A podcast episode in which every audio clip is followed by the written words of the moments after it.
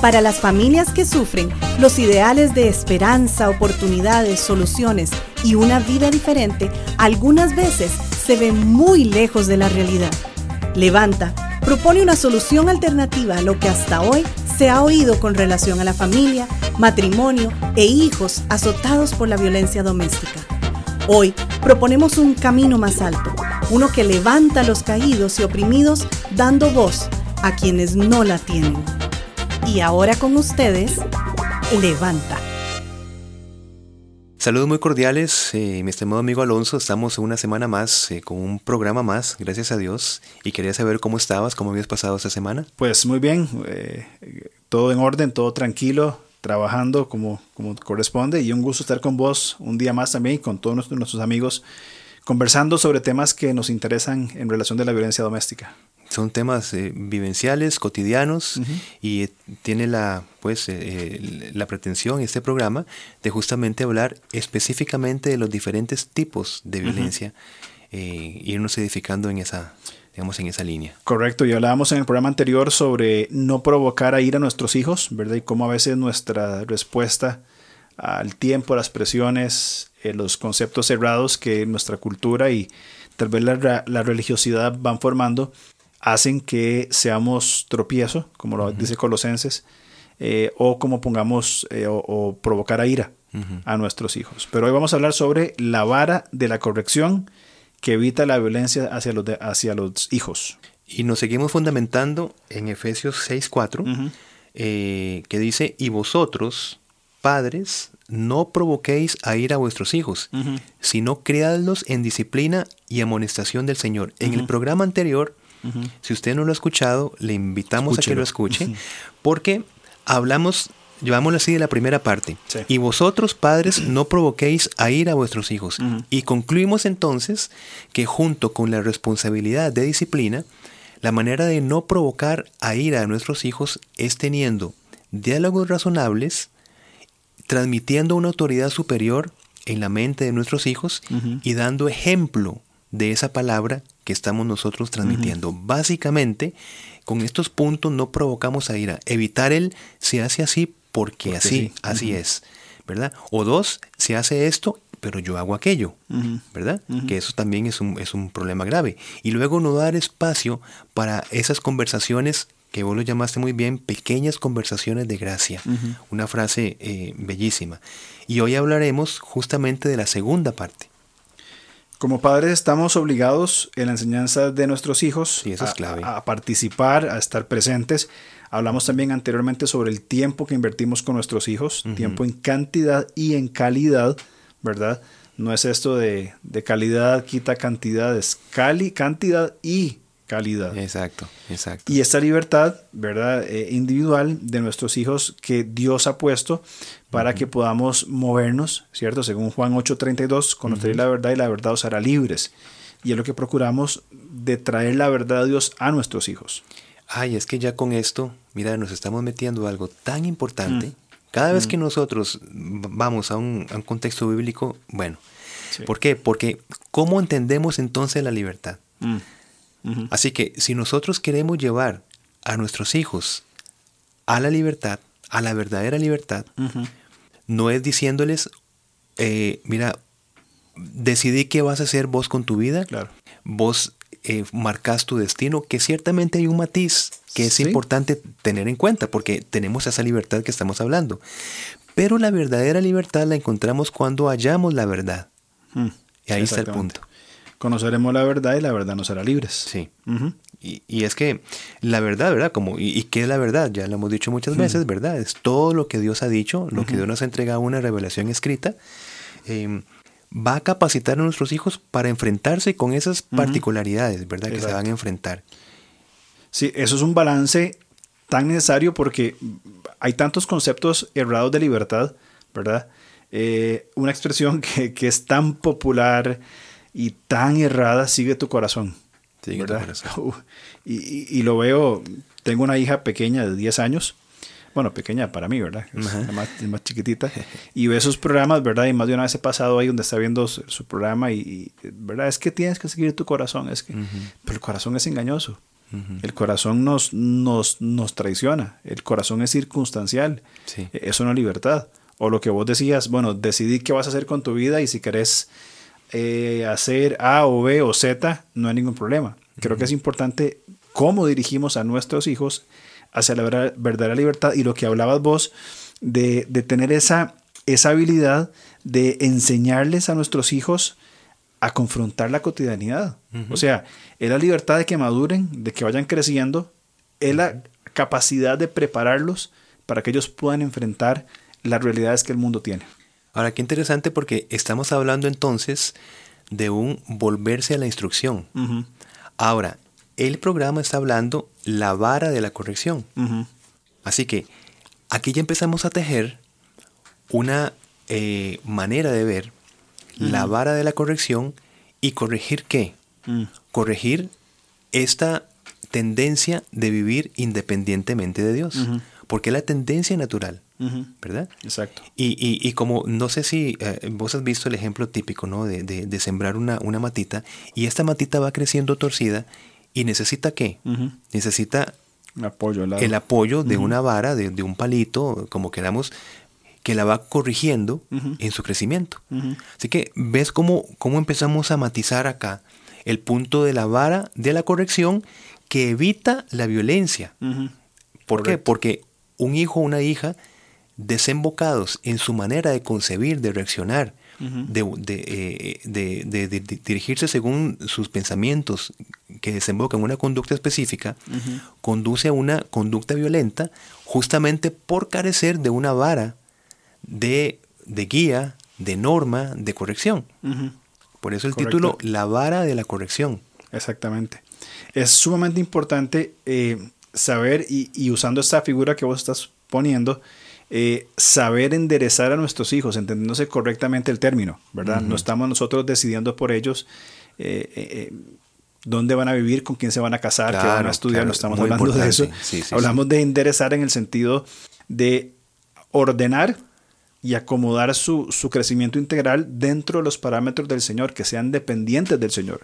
La libertad está en la dependencia del, del Señor y saber cómo enfrentar este, estas circunstancias que todos los días vamos a vivir y que no se nos enseña ni en la escuela ni en la universidad. Exacto. Son, es el rol del padre, el rol de la madre, eh, eh, disciplinando, poniendo este, este palito al lado para que puedan crecer rectos, ¿verdad? Estamos también tocando Efesios capítulo 6, versículo 4, y la parte final de Efesios 6 Dice, no provoquéis a ir a vuestros hijos, y esta es la parte final la que voy a leer, criadlos, sino criadlos en disciplina y amonestación del Señor. Y me encantan las dos palabras, disciplina y amonestación. La palabra disciplina es literalmente entrenar. Es entrenar. Ahora, una característica, ¿verdad? Yo no, no soy el, mejor atleta del mundo, ¿verdad? Pero me gusta ver y, leer un poquito sobre lo, lo, que es deporte parte de la esencia del entrenamiento de la repetición, es repetir. Eh, hace unas semanas se hablaba, no sé si te acordás, eh, sobre eh, el, juicio que tuvieron unos jugadores de la selección de fútbol de Costa Rica contra el exentrenador Pinto. Que está en proceso, de hecho. Sí, ahí va todavía el, asunto. Una de las cosas que se quejaban o, que se hablaba ¿verdad? En, el periodismo deportivo era la intensidad del entrenador y tenían que repetir y hacer y hacer, ¿verdad? Según los, los, los chismes de ellos, ¿verdad? se, se, metían todo. Pero yendo al punto específico, eh, me acuerdo que un jugador decía, es que él nos pone a hacer el mismo ejercicio hasta que, hasta que salga bien. otra vez. Una y otra y otra y otra vez. El hábito de hacerlo bien. Exactamente. Y tenían que hacerlo hasta que lo hacían bien, hasta que lo hicieran bien pero eso viene por la repetición. Claro. Ese es el concepto que está aquí, de entrenar. Es de repetir la palabra de Dios una y otra vez. ¿Cuántas veces nosotros no cometemos el error de decirle, ya te lo he dicho mil veces, sí, y hay que decirlo mil más? Claro. Porque hay que seguir poniendo, porque la segunda parte de este versículo, la palabra amonestar, es la palabra que significa, o que podríamos eh, entenderla como poner la palabra de Dios en la mente de nuestros hijos. Nosotros no tenemos la capacidad en esta disciplina, en esta vara de la corrección, de cambiar el corazón de nuestros hijos. No podemos.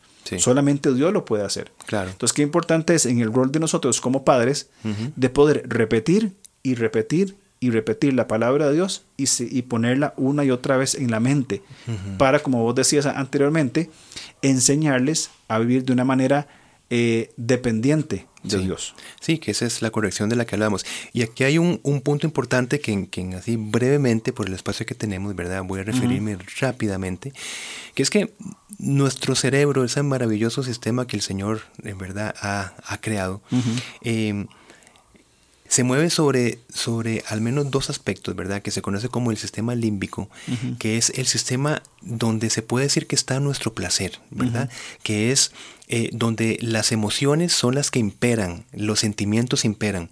Y está la parte frontal, que es la parte donde podemos decirlo eh, razonada, la parte ejecutiva. ¿Qué pasa? Sucede que como la parte, digamos, emocional, eh, donde está, por ejemplo, las ganas de comer, están, por ejemplo, las emociones, están, todas las cosas que nos producen placer. Cuando nosotros le damos énfasis a esa parte del cerebro, ¿qué pasa? Una sustancia llamada dopamina. Y eso es como, vamos a ponerle un estimulante muy fuerte. Así que siempre impera lo que nosotros queremos hacer, por encima de lo que debemos hacer. Ahora, lo único que contrasta esto es una emoción. ¿Y sabes cuál es? El miedo. Con el miedo es la parte donde nosotros decimos, ya las emociones que están imperando voy a cortarlas porque, por ejemplo, si yo estoy trabajando, yo prefiero ver televisión, yo prefiero navegar en Internet. Esa sustancia de dopamina está, está por encima.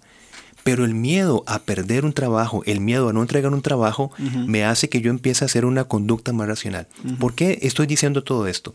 Porque en el caso de nuestros hijos, cuando esta conducta razonada no puede darse, porque impera en nuestros hijos hacer lo que las emociones le están, digamos que, eh, dirigiendo, el miedo es fundamental.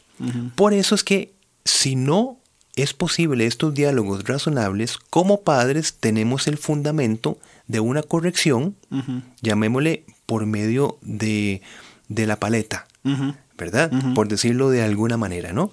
Donde viene una corrección eh, física, pero desde el ámbito de una corrección.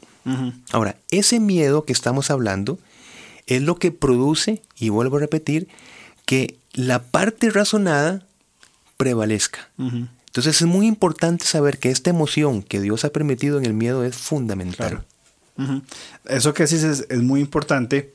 Eh, saber cómo funciona nuestro cerebro, ¿cierto? Estas respuestas a tanto a, la parte racional, la parte emocional, ¿verdad? Este, por nuestra naturaleza caída hay evidentemente un desorden, ¿cierto? Porque si hablamos de solamente la, la razón, pues cada persona sería responsable eh, o, muy responsable en cada área, pero entran las emociones que son tan valiosas, ¿verdad? En nuestro, nuestro funcionamiento. Es ahí donde entonces el, el, poner la palabra de Dios y poner principios importantes que guíen a estas este, eh, creencias o prácticas correctas son, son claves en el hecho de, inclusive en el, en el, miedo. De hecho, la Biblia menciona total, muchas veces eh, lo que hace el temor a Dios. Claro. Eh, ese, ese pensamiento de un temor, de un profundo respeto hacia, condiciona, o más bien, que condiciona, más bien ordena el desarrollo de toda nuestra vida. Entonces, qué importante es lo que, está, lo que estás mencionando dentro del control de Dios en, estas, en estos aspectos de, de nuestra razón y nuestro sentimiento, pero también el recurso de la disciplina, como vos mencionabas, lo que popularmente llaman paleta, ¿verdad? Que en nuestro tiempo era un poco, un poco diferente, ¿verdad? Que necesitamos destacar que no estamos hablando de agresión física. Una cosa es una, una, disciplina física controlada en el espíritu, bajo las normas, bajo la fuerza, intencionalidad, eh, inclusive en, el, en, el, en las posiciones de los recursos para la disciplina. Porque primero vamos a una conversación reflexiva, después vamos a una, a una conversación razonable. Y en última instancia hay que mover un poco los, los pañales sin, sin dar paso a la violencia, que Sí. es un hilo muy delgado. que tiene un propósito. Claro. Es decir, si, si el propósito es, eh, vamos a decirlo así, dar una nalgada o dar un fajazo como una respuesta a mis emociones, Claro. ay, qué Es problema, que te- es un error error. tremendo. Es un error tremendo. Claro. Y eso no podemos justificarlo como la vara de la No, corrección nunca, jamás. jamás. Jamás. Pero sí, tiene la intencionalidad de generar esta emoción que Dios ha permitido, que ha mantenido, que es el miedo, ¿ves? Donde se, por medio del miedo, ya lo dijimos, es la manera en que se sobrepone eh, en, en la manera, digamos, eh, psicológica a la dopamina, ¿no? Entonces, si este miedo conduce a colocarnos delante de la palabra de Dios, que por supuesto el Señor está utilizando la gracia para que nosotros nos, digamos, nos volvamos a Él. Pero el miedo es la manera, digamos, cuando la necedad prevalece, y es donde nosotros nos volvemos a esta disciplina. Pero jamás, y vuelvo a repetir, nunca como un medio para, eh, digamos, explotar emocionalmente, Vengarnos. vengarnos, eh, utilizar una corrección rápida. ¿verdad? Eh, digamos, este, en, en el momento y no bajo los principios bíblicos que estamos acá comentando.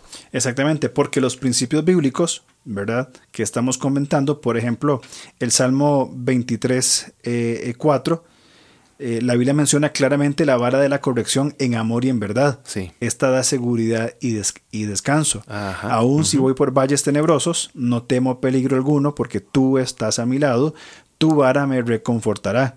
Salmo 119, versículo 9, ¿con qué limpiará el joven su camino? Con guardar su palabra. Entonces, estas Sí. instrucciones bíblicas de eh, amor y verdad, Sí. ¿cierto?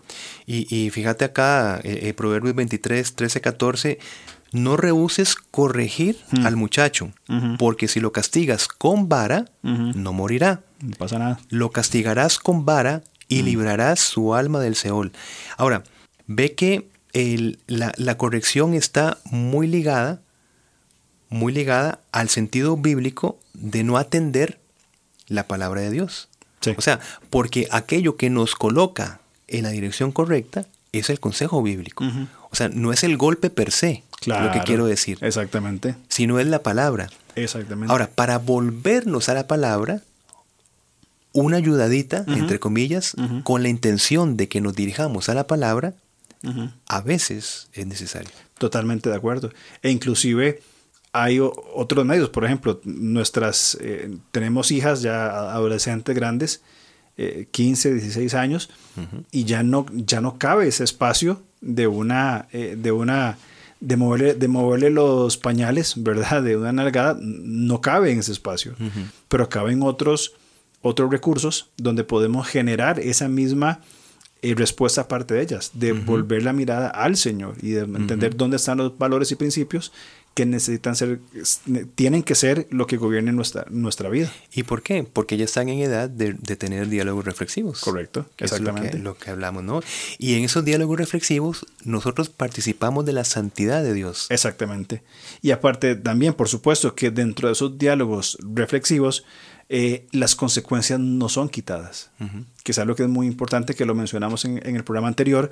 Eh, estos diálogos reflexivos ante una falta, ante eh, un, pecado, una desobediencia, ante un conflicto, eh, las consecuencias van a quedar, van a haber consecuencias, somos responsables de- de nuestros actos, y el diálogo reflexivo provoca, por supuesto, o procura llevar a, a, un- a una eh, obediencia a las escrituras, a la palabra de Dios, que por cierto está a la base del diálogo reflexivo. Claro. El fundamento es la palabra de Dios, ninguna otra cosa. Ninguna otra cosa. Pero las consecuencias permanecen todavía. Exacto.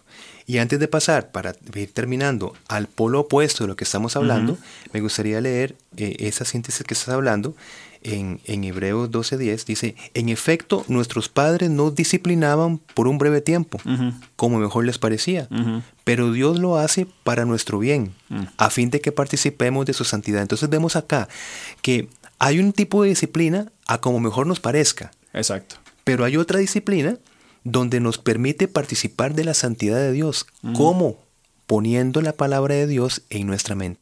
Así que la disciplina correcta es cuando los, nosotros como padres colocamos la palabra de Dios en nuestros hijos.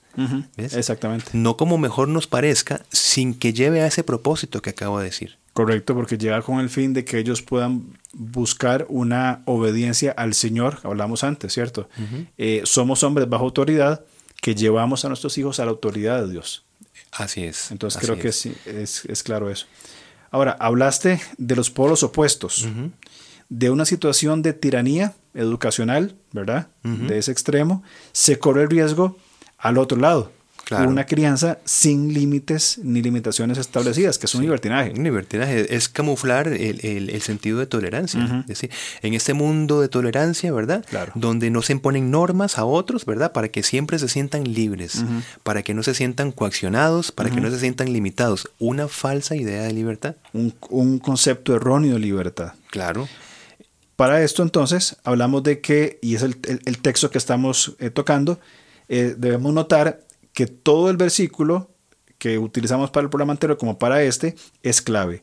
Vosotros padres no provoquéis a ira a vuestros hijos, sino criadlos. Y la palabra aquí tiene que ver, que yo me la salté cuando hablé, de nutrir. Nutrir. Nutramos en disciplina o entrenamiento y colocando la palabra de Dios en la mente de ellos, del Señor. Claro. ¿Cierto? Disciplina y amonestación del Señor. Y este del Señor necesita reproducirse en. Exactamente. En modelos imitables. Por eso Pablo decía, imítenme a mí como yo imito a Cristo. Es que qué hermoso este hmm. paralelo, ¿no? Entonces, imítenme a mí porque así es. Exactamente. Pero es que esta segunda parte, como yo a Cristo, que es el modelo único, principal, la fuente de, toda imitación. Sí. No se trata entonces, eh, o más bien se trata de un ejercicio continuo de enseñanza, que eso es algo también muy importante. A veces pensamos que nuestros hijos ya tienen 10, 11 años y ya los criamos. Ah, sí. Yo creo que inclusive, aún no tengo hijos casados, pero inclusive que casados hay una relación importante de una forma diferente de enseñar. Ya no están bajo la autoridad de obedecer como cuando eran solteros o cuando vivían en casa, pero hay siempre una influencia, los padres siempre seremos padres. Claro. Y siempre va a haber una dinámica de enseñanza sobre nuestros hijos. Sí. Qué importante es saber desde pequeños hasta que el día que ya no estemos, saber cómo enseñar y animar y eh, direccionar el corazón de nuestros hijos. Claro, sí, Pablo se refería a sus, a sus eh, discípulos, ¿verdad? Como, como, como un padre quien, quien enseña, ¿verdad? Quien, quien, cuida, quien, quien, quien, alimenta, quien nutre, ¿verdad? Y bueno, y eh, hermoso sería concluir con unas, unas palabras de del hermano Samuel Pérez Millos, que en su comentario a Efesios, él, él comenta lo siguiente, que es muy importante. Dice, y lo leo textual, el haber abandonado la enseñanza de la Biblia, la lectura de la palabra en los hogares y en los colegios, las normas éticas como un asunto del pasado, están trayendo como resultado la violencia mm. infantil y juvenil en la sociedad actual. Más acertado que esto creo que no podemos encontrar. Eso es una manera de concluir lo que hemos estado hablando. Mm. Eh, ¿Qué responsabilidad tenemos entonces, mi hermano? Mm. Tenemos la responsabilidad de la disciplina. ¿Cómo se ejerce esa disciplina? Dirigiendo al disciplinado a una autoridad mayor. Correcto. ¿Cuál es la autoridad mayor que tenemos en este momento? La palabra de Dios escrita. Correcto. Estamos hablando que nuestro rol entonces como padres es un rol sacerdotal de llevar el corazón de nuestros hijos al corazón de Dios. Correcto. Que ellos lleguen a amar al Señor por ellos mismos, no porque mis padres me llevan a la iglesia o mis padres me dicen, sino que ellos mismos lleguen a amar, lleguen a conocer, lleguen a comprender lo que significa vivir una vida plena en el Señor, como estamos aquí hablando en, Efesios.